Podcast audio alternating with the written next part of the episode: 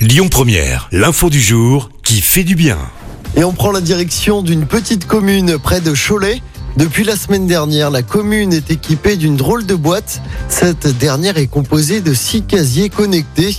Elle permet en fait aux habitants et aux visiteurs d'emprunter du matériel de sport et de loisirs. C'est gratuit et disponible 24 heures sur 24 et 7 jours sur 7. Objectif, favoriser la pratique d'une activité physique et sportive.